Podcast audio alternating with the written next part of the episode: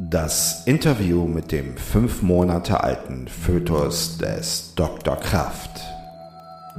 Nördlich vom Polarkreis. Nebelschwaden mitten in einem menschenleeren Wald im tiefsten Norwegen. Die Luft ist kalt, feucht und schmeckt erdig. Hier steht ein streng geheimes Klonlabor. Tief im Inneren des Komplexes einer ehemaligen militärischen Anlage befindet sich eine Halle. Lichter, ein merkwürdiges Summen, mehrere Zylinder, ein Zylinder, ein Gehirn, Schläuche und Kabel, die Wände pulsieren. Und kurz erscheint das Hologramm einer Ziege im Raum, die sich plötzlich irritiert im Klonlabor umschaut und im nächsten Augenblick wieder verschwindet.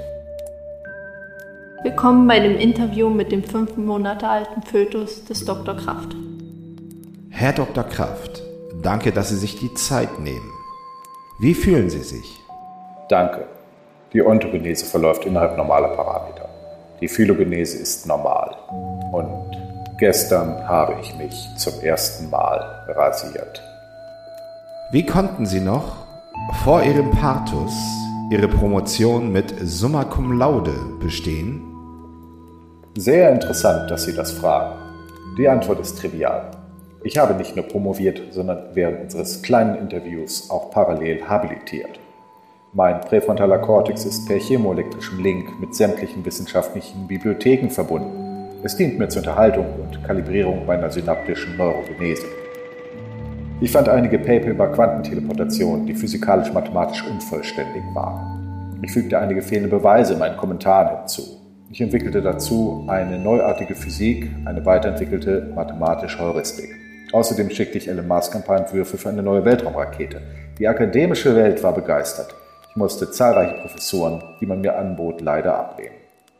Wie empfinden Sie eigentlich die soziale Isolation? Immerhin können Sie sich nur mit Fruchtwasser unterhalten. Das ist inkorrekt. Mein präfrontaler Kortex ist per chemoelektrischem Link mit dem gesamten digitalen und analogen Wissen der Welt verbunden. Mein eigenes Fruchtwasser hingegen ist sehr philosophisch orientiert und bietet mir oftmals anspruchsvollere Diskussionen als die primitive humanoide Wissenschaft der profanen Welt.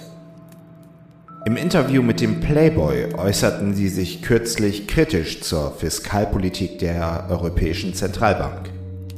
Befürchten Sie eine neue Finanzkrise und wie kann sich der Durchschnittsbürger bestenfalls darauf vorbereiten? Der Playboy besitzt ein weitaus höheres akademisches Niveau als der Großteil der Wissenschaftsmagazine. Die Fiskalpolitik der EZB ist trivial. Sie druckt Euro, Fiat Money, allerhöchstens ein staatlich erzwungenes Tauschmittel, aber kein Geld kein Wertaufbewahrungsmittel. Es versteht sich von selbst, dass ich es war, der einer Person, die sich heute Satoshi Nakamoto nennt, ein paar Ideen zum Proof-of-Work-Algorithmus, sagen wir beiläufig, mitgeteilt habe. Ja, den Rest der Geschichte kennt mittlerweile die ganze Welt. Was haben Sie eigentlich nach der Entbindung als erstes vor? Eine gute Frage. Ich habe bei Amazon soeben einen Verlobungsring für die Hebamme bestellt. Aber bitte nicht weiter sagen, es soll eine Überraschung werden. Herr Dr. Kraft, können Sie nähere Angaben zum Entgiftungszustand Ihres endoplasmatischen Retikulums machen? Nein. Wie heißt die nächste Single von Michael Wendler? Goodbye, Germany. Hello, Neuschwabenland. Wer wird Bundeskanzler? Das ist trivial. Suchen Sie einfach nach den deutschen Namen auf der Gästeliste der nächsten Bilderberger Konferenz.